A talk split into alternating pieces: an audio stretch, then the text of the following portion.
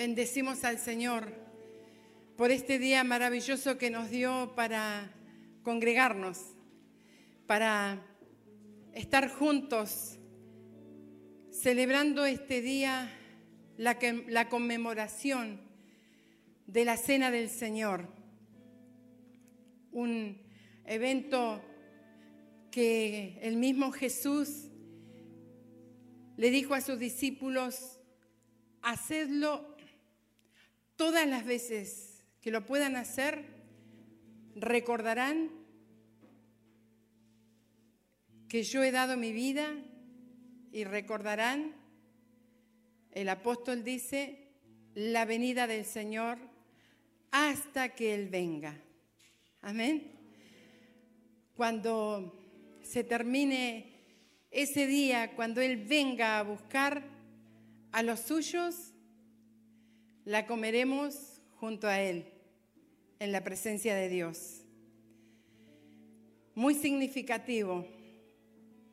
Lo vamos a estar haciendo en unos minutos, pero queremos reflexionar acerca de la palabra del Señor en este día como título, Él tomó mi lugar.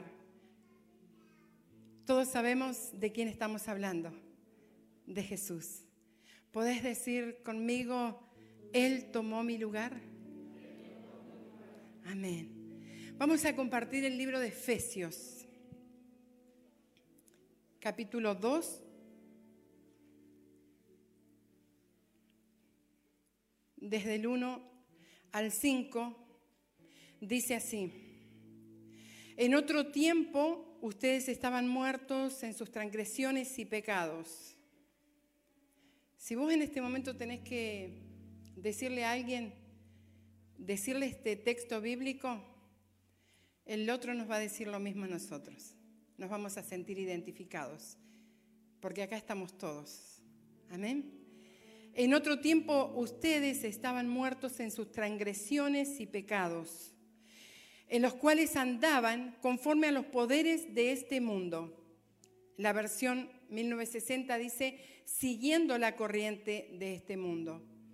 Se, conocía, se conducían según el que gobierna las tinieblas, conforme al príncipe de la potestad del aire, explica el 1960. Según el espíritu que ahora ejerce poder en los que viven en desobediencia. ¿Podés decir conmigo? En los que viven en desobediencia por allá por la China. En ese tiempo también todos nosotros vivíamos como ellos, impulsados por nuestros deseos pecaminosos, siguiendo nuestra propia voluntad y nuestros propósitos. Decí conmigo, eso era antes.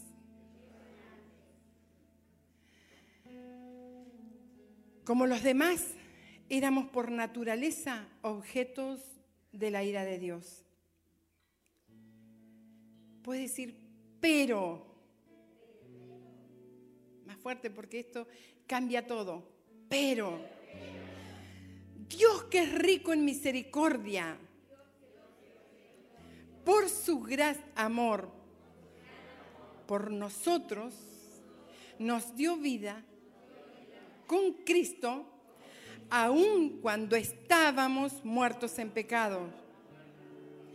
Por gracia ustedes han sido salvados. Gracias Señor. Por tu gracia maravillosa hemos sido salvados. Gracias. Porque antes éramos, pero ahora hay una diferencia, Señor, que la marcó el día en que te conocimos, el día que te recibimos. Gracias. Gracias, Señor. Amén. Quiero compartirles una historia que ocurrió en un lugar del mundo. Y se titula El castigo tiene que cumplirse. El castigo tiene que cumplirse. Richard, hubiese preferido jamás tener que escuchar a su madre decir esas palabras.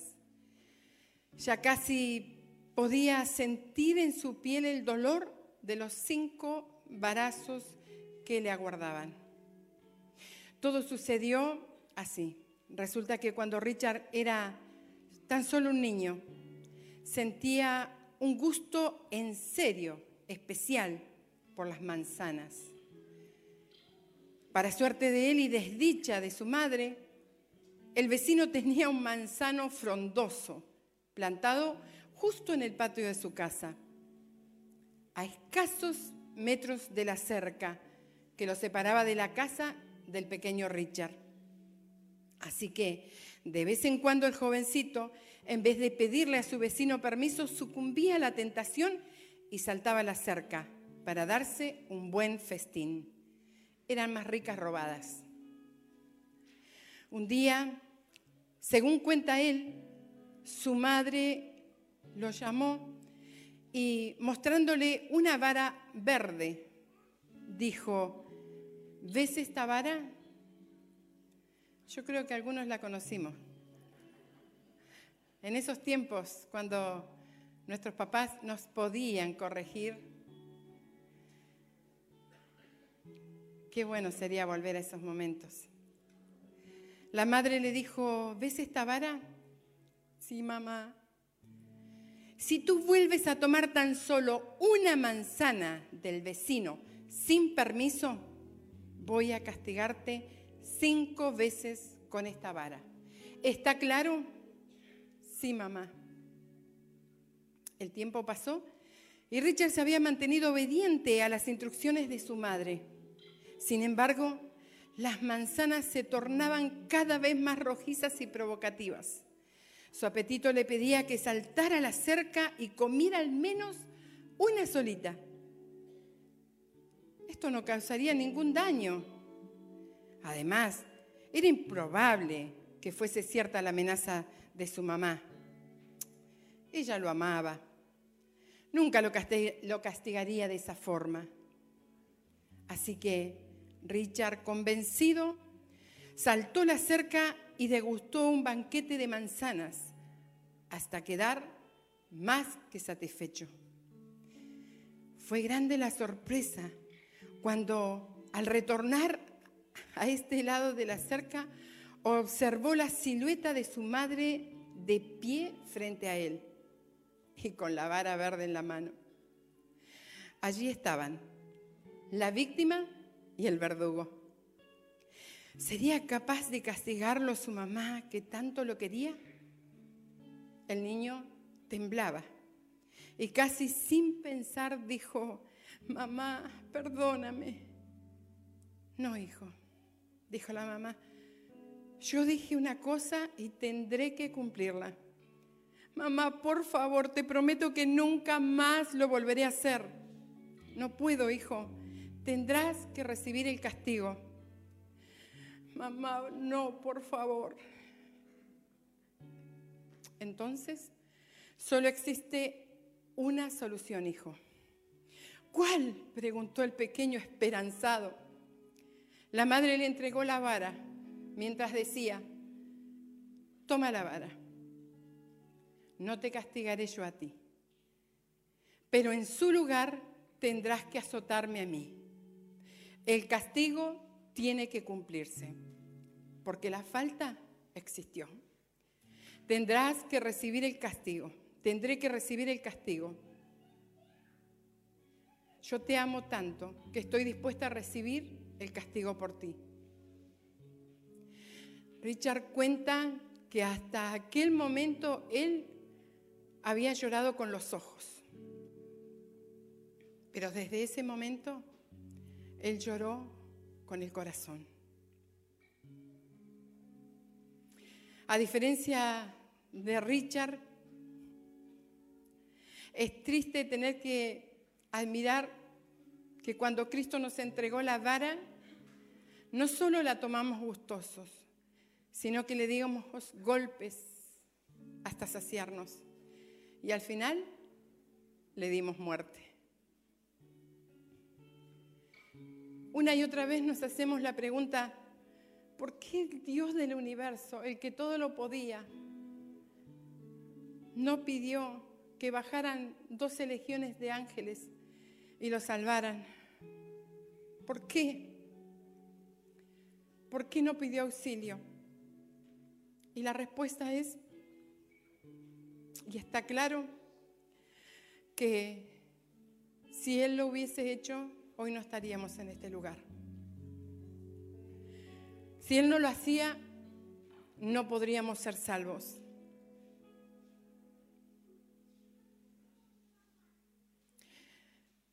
El hombre, el ser humano, no podía encontrarse en una peor condición delante de Dios. Todos, dice la palabra, todos somos pecadores y destituidos de la gloria, según Romanos. Todos hemos pecado y estamos privados, estábamos privados de la gloria de Dios. Éramos enemigos de Dios, según Colosenses. En otro tiempo, ustedes por la actitud y por las malas acciones estaban alejados de Dios y eran sus enemigos. Según David, en un salmo dice, no hay quien haga lo bueno. Dice, pero todos se han descarriado, a una, se han corrompido. No hay nadie, nadie que haga lo bueno. No hay uno solo. Éramos hijos de ira, según Efesios. El apóstol Pablo dice, en ese tiempo también todos vivíamos como ellos, impulsados por nuestros deseos pecaminosos, siguiendo nuestra propia voluntad y nuestros propósitos, como los demás. Éramos por naturaleza objetos de ira. Pero pero entró en escena el Hijo de Dios. Y Juan el Bautista exclamó cuando lo vio, he aquí el Cordero de Dios, que quita el pecado del mundo. Y lo hemos repetido muchas veces. Para nosotros era la salvación. Para Él era el castigo. Él venía a ocupar nuestro lugar, sin haber pecado, sin haber desobedecido. Jesús ocupaba nuestro lugar. El verdadero y gran problema del pecado es su naturaleza de rebelión contra Dios. Dios dice, no comas del árbol. Pero decimos, sí comeremos del árbol. Dios dice, no cometas adulterio, no cometas fornicación, pero decimos, sí cometeremos. Dios dice, no mientan, pero nosotros decimos, sí mentiremos. Dios dice, tu cuerpo es templo del Espíritu Santo, pero decimos, yo hago lo que quiero con mi cuerpo, con mi vida. No debo explicaciones a nadie. Dios dice, perdona el que te ha hecho mal. Pero yo digo, no lo voy a perdonar. Dios dice, poneme en el centro de tu vida. Pero nosotros decimos, no, no, no, estás equivocado. Yo seré el centro de mi vida. Nuestro Dios y Padre, el Creador, sabe que lo que necesitamos es vivir en plenitud, que solos no podemos, y que Él quiere lo mejor para nosotros. Por eso, cuando Él ofreció a su Hijo, en propiciación por cada uno de nosotros, no lo pensó dos veces, pero Él dio todo. tenía un solo hijo y lo dio. Y tomó nuestro lugar. ¿Qué vamos a hacer con eso? ¿Qué decisión tomamos todos los días?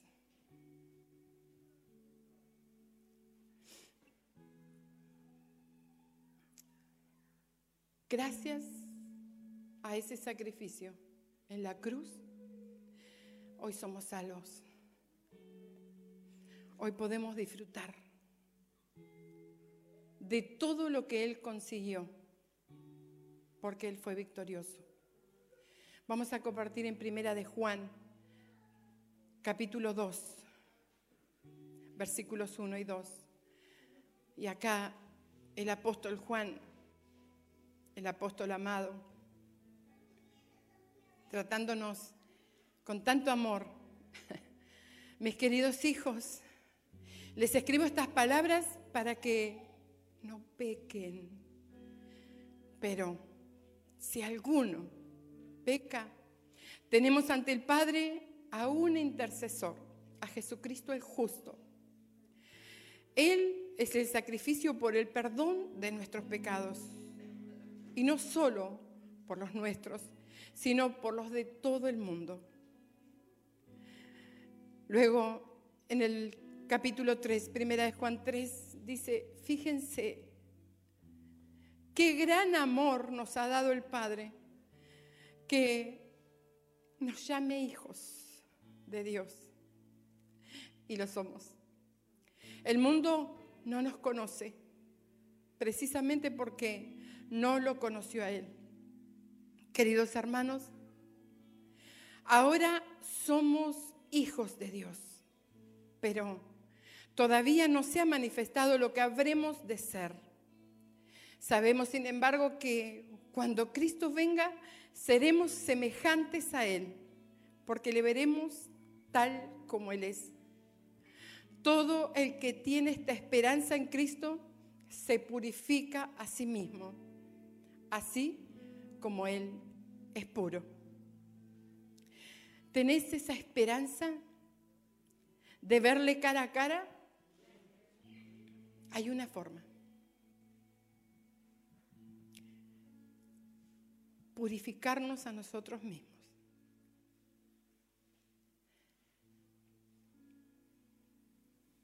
Sin culpar a nadie.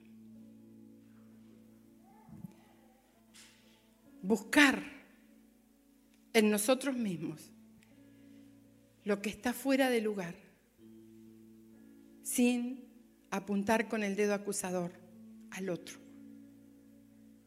al que culpo permanentemente, por eso no puedo hacer lo bueno. Efesios 1:7. En Él tenemos redención mediante su sangre, el perdón de nuestros pecados según las riquezas de su gracia. Ninguno de nosotros vamos a ser perdonados porque nos consideramos mejores que otros.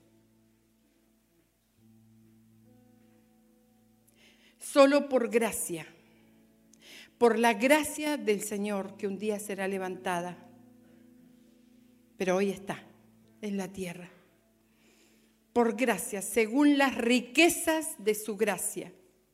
Es un don, es un regalo inmerecido.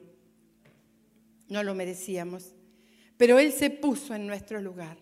Él tomó mi lugar. En Isaías 53, 5, dice, acá relata muchos años antes lo que iba a pasar un día en la cruz. Y desde allí lo cuenta como ya pagado. Él fue herido por nuestras rebeliones, molido por nuestros pecados. El castigo de nuestra paz fue sobre él y por su llaga fuimos nosotros curados. Él fue castigado, fue herido, pero con un resultado. Para. Amén. Molido por nuestros pecados. el cuerpo de nuestro Señor Jesucristo fue molido. ¿Sí? Ya no había parecer en él. Fue tan golpeado. Pero en cada golpe, Él estaba pagando tu culpa y la mía.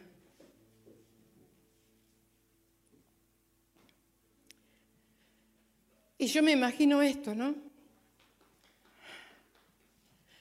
Cuando Él estaba en la cruz y ya estaba en sus últimos momentos de agonía, con sus brazos abiertos, no como estoy yo, sino heridos, con los clavos en sus manos, en sus pies, mirando la humanidad y mirando a los que lo estaban vituperando, lo habían golpeado. Me imagino este pensamiento que valga la pena, que valga la pena lo que estoy haciendo, que valga la pena Ethel, que valga la pena Juan, que valga, la pena Jorge, Marta, Gloria, Ezequiel, que valga la pena lo que estoy haciendo. ¿Valió la pena? valió la pena. Gracias, Señor. Efesios 2, versículo 6. En unión con Cristo Jesús, Dios nos resucitó y nos hizo sentar con Él en las regiones celestiales. No solamente que nos perdonó, que nos hizo nuevas criaturas, que nos transformó nuestras vidas, sino que nos posicionó en un lugar donde nosotros por nuestros medios no podíamos llegar. Nos posicionó donde? En lugares celestiales juntamente con Cristo. Dice la palabra que estamos sentados juntamente con Cristo allí. Y a veces nos andamos arrastrando. Cuando el Señor nos tiene una posición. Nos estamos arrastrando en el pecado, enlodándonos nuevamente.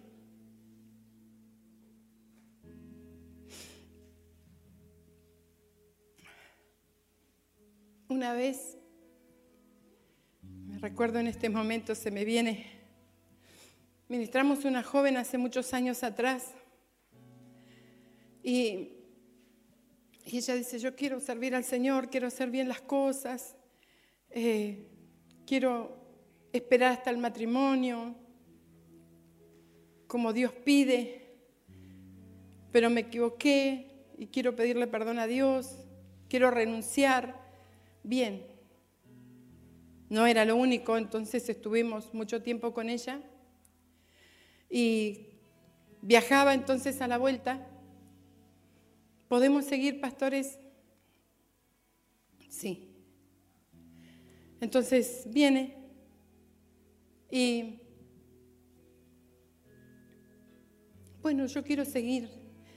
¿Dónde quedamos? Bueno, quedamos en esto, yo renuncié a esto, a esto. ¿Y cómo te fue? Eh, ¿Lo volviste a hacer? Sí. ¿Y por qué nos haces perder tiempo? ¿Y por qué perdes tu valioso tiempo?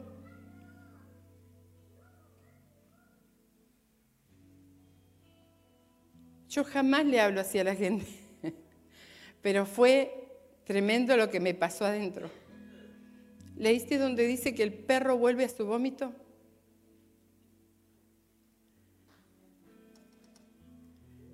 Sí, tienen razón. Pasaron los años y le quedó como experiencia. Yo a nadie más, se lo, creo que nunca más lo dije, porque son cosas que pasan en ese momento. Y me dice, no sabes cuánto me sirvió. Cuánto me sirvió. Primero, el valorar el tiempo de ustedes. Ahora tengo que valorar mi tiempo. Porque hago lo mismo, ministro. Pero sobre todo, valorar la sangre de Cristo. Porque no podemos pisotearla. La podemos pisotear, pero hay una sentencia allí de pisotear la sangre de Cristo. Dios nos libre. Decía que muchas veces vivimos miserablemente, estoy hablando espiritualmente, con gotitas, con algo que me traen, un bocado que me dan, pero yo no genero, no busco, no leo en la palabra cuáles son las bendiciones. No andes buscando lo que te lleva al infierno. Busca qué al Señor le agrada. Como resultado de haberme regenerado, haberme hecho una nueva criatura, haber dado su vida por mí. Cuenta un varón que viajó hacia América hace muchos años cuando todavía no estaban los aviones y escuchó que en América era el lugar de las oportunidades y vendió todo lo que tenía y dijo, me voy a América, se compra un pasaje en un barco y le quedaban unos centavos, compró provisión para ese largo viaje. Entonces comenzó a racionar porque son muchos días, pero el hambre pudo más. Y llegó el momento en que se comió todo lo que tenía y quedaban muchos días, y él miraba, miraba que en el lugar del buffet la gente entraba toda hora y comía las cuatro comidas, desayuno, almuerzo, merienda y cena. ¿Cómo puede ser? Yo no tengo nada. Me voy a morir de hambre.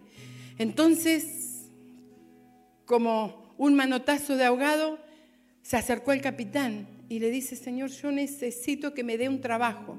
Un trabajo, un trabajo, sí, necesito para comer.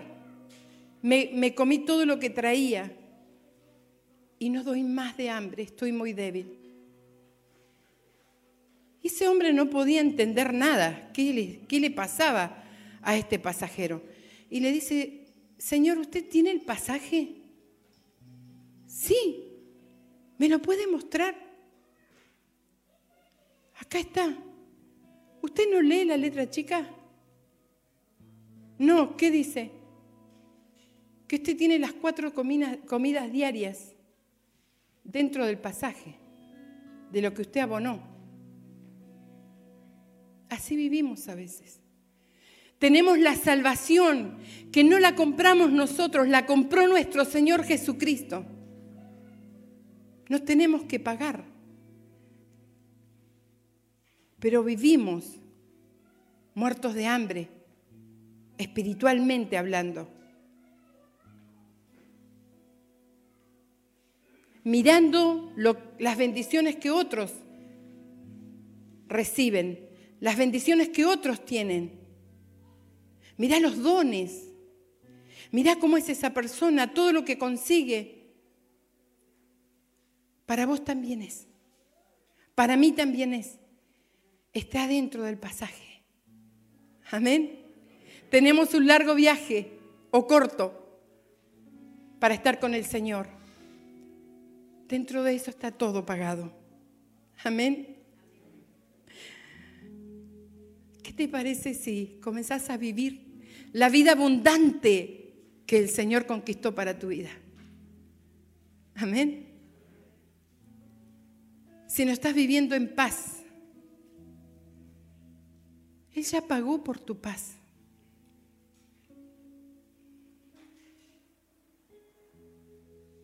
Si estás viviendo con rencores, con odios, con pasado, sin soltar, Él ya lo pagó. Amén. Es como para dar un fuerte grito de júbilo. ¿Les parece? Un fuerte grito de júbilo. ¡Uh! Gloria al Señor, al que vive, al que reina, al que te dio todo. Viví la vida intensamente en el Señor. Disfrutá, disfrutá de su presencia. Está todo a tu alcance, todo a tu alcance. No estés mirando lo de los demás. Disfrutá lo que tenés. Amén. ¿Cómo leo la letra chica? Está en la palabra. La podés agrandar en tu celular. Podés comprar una Biblia con letra grande. Pero lee, lee, come, come. Podés comer a la mañana, podés comer al mediodía, podés hacer las colaciones, hacer todo. Y estar lleno, estar saciado del Señor. Amén. Les invito a que se pongan de pie.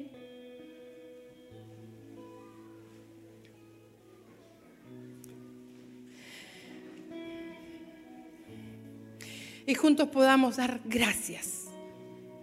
Ahora vamos a conmemorar este sacrificio que Jesús hizo, a recordarlo. Por sus llagas hemos sido sanados. Amén. Sanados físicamente, espiritualmente, sentimentalmente.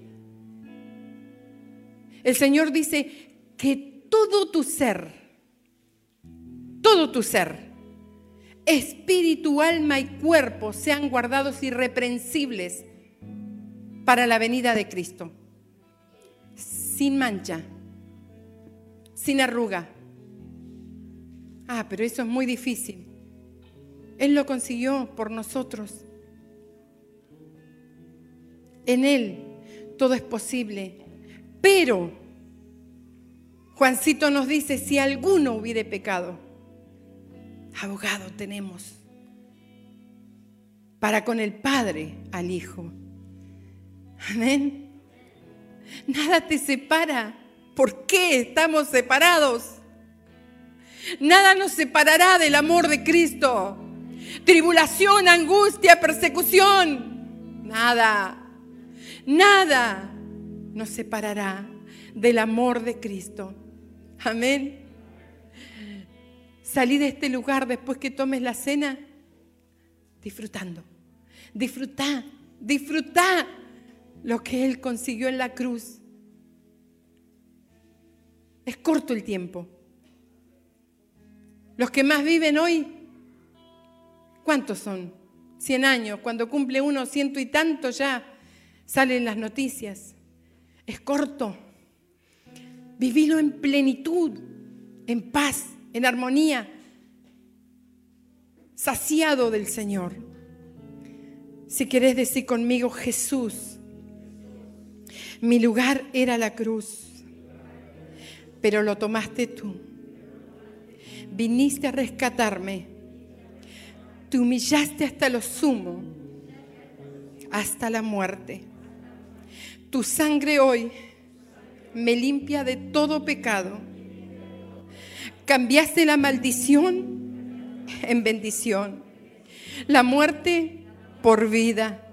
Gracias Señor por interceder por mí ante el Padre Celestial.